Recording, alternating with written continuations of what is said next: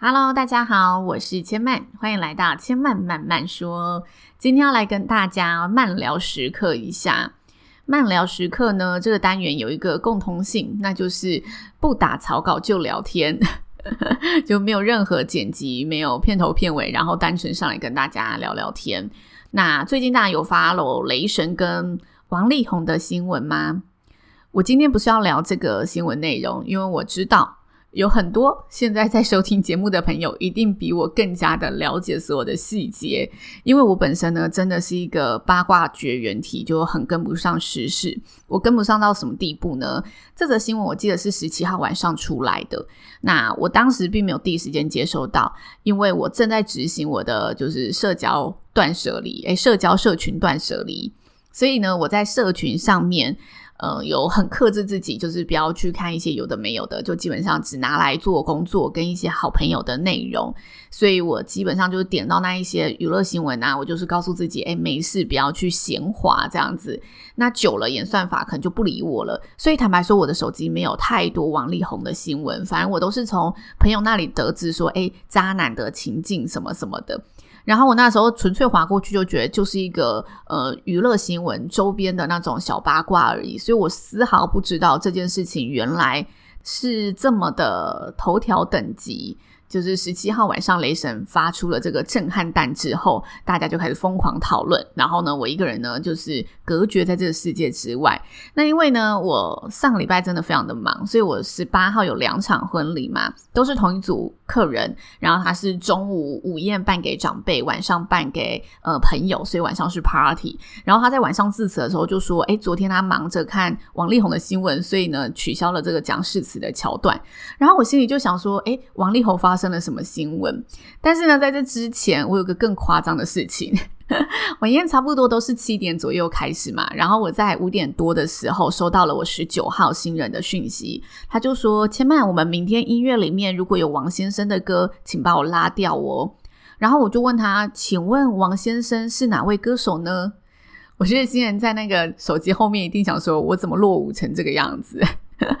然后他就跟我讲说：“诶，有空可以科普一下是王力宏。”那因为我在忙晚宴嘛，所以我晚宴又听到什么？他竟然看整夜的王力宏新闻，到底是发生了什么事情？回到家呢，大概十一点左右开始疯狂看王力宏的新闻，看了一个小时。然后我就没有再追了，因为我相信呢，之后一定会有一系列的懒人包，所以我决定呢，未来等事情告一个段落的时候，再去看懒人包追回来，这样子 就不要花时间自己去爬文。那今天是十二月二十一号，我刚刚主持完一场资安的论坛，资安就是资讯安全，因为现在就是疫情的关系，其实资讯安全的议题又更广泛被讨论，因为大家都使用网络工作啊，还是企业需要云端工作等等的，加上就是科技战一直是大家觉得未来会引发战争的一个很大的关键点和可能性。美国总统拜登之前有说过一句话，他说：“骇客攻击将是未来世界当中引爆真枪实弹的战争的关键。”他没有讲那么长啦，他讲得更干净利落，但是呃，意思差不多就是这样，就是骇客攻击将引爆现实生活中的战争。我相信这句话就很好理解，大家也很能想象。所以现在资讯安全真的是各国，无论是国际间还是企业间，都需要注意的事情。那我今天不是要来宣导这个的，我是要说呢，这个议题其实听久了啊，会有点我觉得严肃，然后枯燥乏味。但是呢，有一个讲师非常厉害，他是思科的讲师，他就呢在开头的时候讲了几句话之后，就说：“诶，那资讯安全到底是一个怎么样的事件？大家觉得，呃，骇客真的是高深莫测，总不知道他会出什么新招，然后怎么样去勒索我们的软体，还是怎么样的攻击我们的系统？那这个世界，简单来说，就像最近王力宏的世界，他就抛出了一个王力宏的歌词：多的是你不知道的事。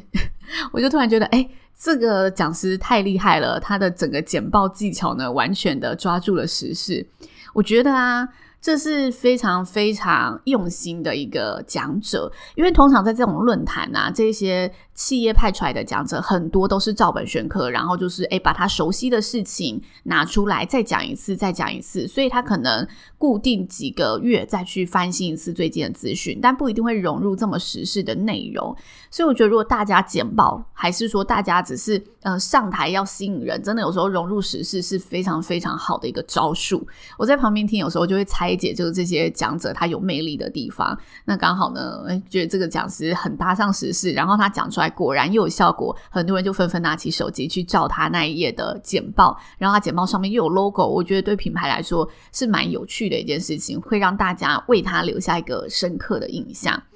那我今天不是要聊王力宏，我今天想要来跟大家聊汤姆克鲁斯。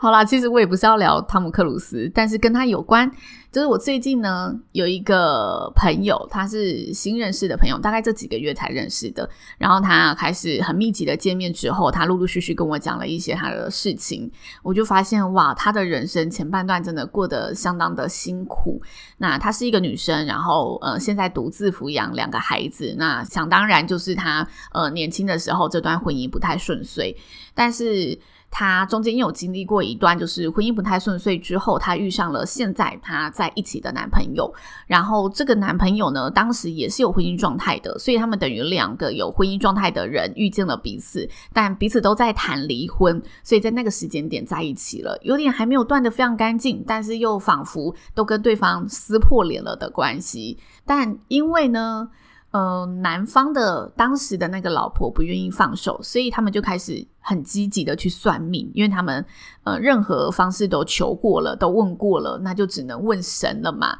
然后呢，各种宗教的神。各种门派的神都告诉他们，这个女生不会放手，他们可能要这样子纠缠个十几年以上才会有结果。当他们心灰意冷的时候呢，他们问到了汤姆克鲁斯所信仰的宗教，不知道大家有没有听过这个宗教呢？我后来查了一下，在二零一八年非常的火红，就叫山达基。先跟大家说一下，为什么在二零一八年非常火红，因为也是源自于娱乐新闻的八卦事件。就是汤姆克鲁斯当时跟他的老婆尼可基曼离婚时，然后被说，呃，他们会离婚就是因为这个宗教的关系。然后这个宗教其实很奇妙，他在台湾算是宗教，但是我看了一下，他在有些国家被列为邪教，然后在有些国家被列为盈利组织，就是有些国家是不承认它是一门呃鼓励人们去信仰的宗教。那它中间当然有许多的争议，因为它的内容真的非常非常非常的丰富，所以我也没有太多的时间去把它看得很详细。那我想要跟大家说的是，这个朋友告诉我的内容，他跟我讲说呢，他在那一段时间呢就认识了这个宗教。那这个宗教呢，它其实呃不是什么求神问卜，而是它有一种咨询的课程，你可以去上课。我觉得有小小的疯狂，他花了十万块去上这个咨询的课程。然后一上课之后呢，这个课程的呃老师就开导他嘛，然后帮他解决这个问题。那他帮他解决问题的方式就是他预测到了对方在谈这件事情的时候心理状态是处于怎么样的状态，所以你要怎么跟他去谈判会比较容易成功。我觉得有点像心理咨商的概念。那我后来去看山达基啊，他的确呃一开始的缘起也是基于一种心理咨商的缘起，只不过他跟灵性。泡在一起，他说人们是遗忘了自己的灵性本能，所以他借有一些智商疗程去让你想起了自己原先的可能前世啊，还是个体啊等等的，就想起你那个有灵性的一面。好，呃，先说好，山达基这个宗教我还没有认识得太深，所以今天我真的不会跟大家讲太多这个宗教的介绍跟内容。但我想回到这个故事本身后。就是呢，他说他信了之后，他觉得非常非常的有效，因为他各种宗教都告诉他他离不了，每个算命师还是塔罗牌还是呃八卦问卜等等的，都说他就是没有办法。但是当他信仰了这个宗教，付了十万块去学了这个东西，应该也不是说学，去被这个师傅开导之后，他开始知道要怎么处理这件事情。然后也顺利的处理完成了，所以他说他嗯觉得那个东西是蛮有效的。那我就问他啦，所以那个东西到底是什么？他怎么教你的？他就跟我说呢，那个宗教的核心概念，他领悟到的核心概念，要再次声明，他领悟到的核心概念是宇宙的一切能量都是源自人的想法，从人的想法开始。我就说，那不就有点像吸引力法则吗？就是呃，《秘密》这本书不是告诉大家，其实人的每个想法都是有震波，都是有呃波动的，然后这些震波都是有力量的，所以你怎么想，的确会影响你怎么做，然后你怎么做又会影响着你的结果。我说，那不就是这个概念吗？他说他觉得很类似。OK，这里要再次跟大家声明，这是我那一位朋友领悟到的。那我会这么声明，是因为我后来看了一些山达基的文章，好像没有人讲到这一段。但由于我没有做太深入的了解，所以我真的要再次声明清楚，我怕大家误会了这样子。那。这个朋友讲完这件事情之后啊，我们就开始聊起吸引力法则这件事情。然后我就看到他手上呢有佩戴水晶，我就问他说：“诶，那你也相信水晶的能量吗？”他就说他觉得他是相信的，然后他认为其实这种东西就是心诚则灵。讲到心诚则灵这个议题啊，我最近呢又有另外一个朋友，他开始在呢呃深入的涉猎牌卡的能量跟水晶的能量。那我对这个世界也是非常陌生的，然后他大概研究了有三四个月以上了吧，然后真的有在线上替网友，就是就真的是别人不认识的人、陌生人算过牌卡的呃内容，然后我就问他说：“你不害怕你说出去的话要对这句话负责吗？就是你其实没有任何的根据耶，你就是真的只是照你自己心中感受到的那一股能量，然后去回应他。”嗯，我觉得星座还是紫罗，它其实是有大数据在背后的算命。但是塔罗和这类型的牌卡，对我而言，它像是好朋友的建议。它其实没有大数据在背后支撑。那我不是说大数据一定就是最准，没有这回事情。但是大数据就起码好像让你有一个。依据的根本，但牌卡就是好像这个人很考验你现在问到的这个人，他的感觉是什么，然后他的灵性到多高，然后他说出来的话，呃，用的这一些遣词用字又会影响你多深，他是怎么选用这一些内容的？所以我觉得以科学的角度来看待算命这件事情，牌卡这个类型的算命对我来说是比较没有根据力的，这是我个人的想法。那呢，这个朋友他开始研究之后，我就开始跟他说：“诶，我其实觉得你要小心你说出去的话，不不不不不，我就是一个鸡婆的人这样子。”然后我心里其实有默默的打上一些问号。但最近呢，我去给他算命了，我就是刚好到他家，我想说好，那我去体验一下。我去体验的时候。我突然好像懂他在做什么了，就是他其实是秉持着一个非常善念的意念，然后抽出这个卡，他给你的是一个很正向的安慰，很正向的建议，很正向的一个抚慰。我顿时知道为什么有人会愿意花钱去做这件事情，因为坦白说，我活到现在三十岁，我只有算过一次塔罗牌，而且还是我好像十五、十六岁的时候，就那时候。尝新鲜去算的，之后我就再也不算塔罗牌了，因为我觉得好像，嗯，我就是一个蛮铁齿的人呐。我就是算完之后，我还是会照着自己的意念走。但是当我呢非常迷茫的时候，我还是偶尔、偶尔、偶尔，大概走两三次，真的花千块去算那种完整的命盘。那回到这个朋友，我觉得我今天就是没有打草稿，就很容易 那个走偏，都要提醒自己要回来，要回来。回到这个朋友。我去体验了他的牌卡之后，其实他说他那不是算命，他只是呃陪你聊聊天，然后呃给你一些你现阶段需要的建议，你可以看看你的过去、现在、未来，你可以看看你想要问的事情。所以他其实也没有说他那个是算命，没有要指点你未来怎么做，但是他借由你抽出的牌卡来告诉你，也许你现在遇到的是什么事情，然后你。呃，可以怎么样去调整自己的心态？我觉得他也是比较心灵层面、比较精神层面的事情。然后呢，我就问他说：“那你牌卡的内容有哪一些内容？”他说：“总共两百张，然后这些内容呢，他其实没有完全的看过，但是基本上这副牌就是一个很温暖的牌，所以抽出来它不会有那种太打击你，不像我们去抽，嗯、抽庙里面抽签好了，然后签有那种下下下签。”然后还是中等还是级，它没有这种等级之分，它就是可能简单的两句话，然后搭配现在脉轮的颜色，然后告诉你说，哎，你现在可能遇到的能量啊是哪里比较缺乏，哪里要补足，还是哪里比较强，搭配那个文字去告诉你这件事情，然后去让你重新给自己一个反思的机会，给自己一个探索的机会。那我觉得这个东西啊，有点像是正向心理学，因为正向心理学其实就是提醒你，呃，然后训练你，任何事情都往正面出发，就跟一开始他说吸引力法则一样，就宇宙的任何能量都是源自于你的念头，就你只要一直想往好处的地方想，就是事情基本上它即使再坏，还是可以因为你这个想法而慢慢的变好。这是我觉得这所有事情通下来，我觉得哇，非常非常相近的一个理念，就是心诚则灵。你这个则是什么？就是嗯，你这个诚是什么？果然主持完一天就开始口齿不清，就是心诚则灵。你这个诚就是你心里想的那个东西到底是什么，然后再搭配正向心理学，就是所谓的心理力法则，或者是诶，这个朋友他其实在提供给人们的那一个力量，告诉你其实你自己是拥有疗愈自己的力量，你自己是拥有相信自己，让自己更好的力量，你不要放弃自己了。我觉得这三个东西串在一起。对我而言，好像最终回归到的是这一个本质。那这又让我想起啊，我前阵子有看过一个呃世界激励大师安东尼罗宾的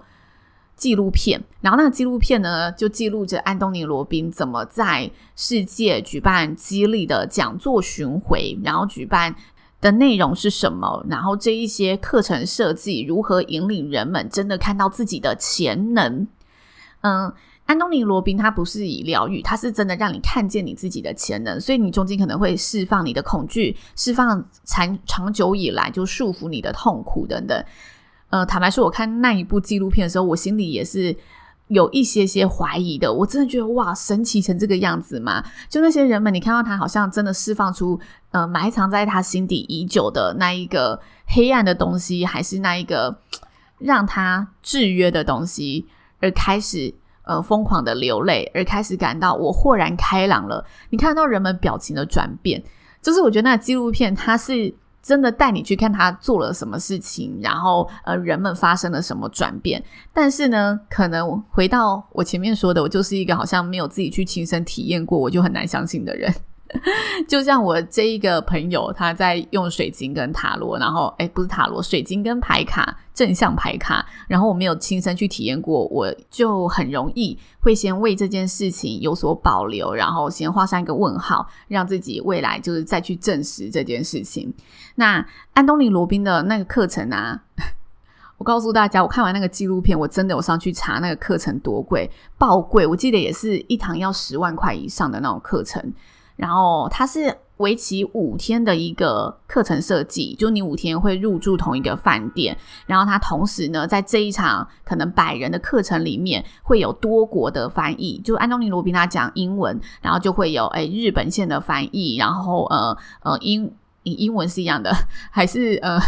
Anyway，就是多国的翻译还是中文的翻译这种，然后呢，你就会佩戴着那个翻译机，现场听他在讲什么。所以他是真人翻译，对比那种世界联合国在开会的等级，在授这堂课，所以诶，贵也是有道理的啦。加上他真的非常非常的有名气，然后有很多的成功案例。但是我觉得安东尼罗宾他的这个概念啊，我目前体悟到的，我觉得他一定有那一种。可以让你更加相信自己的一些设计在里面，然后真的利用语言去激励你自己的能量在里面。但是我觉得它又是回到了最核心的本质，就心诚则灵，跟相信你自己。你只要一直往正念的方向去想，相信你自己，这些东西它一定可以让你因为有这个想法而去改变你的做法，改变做法而去改变你未来的可能性。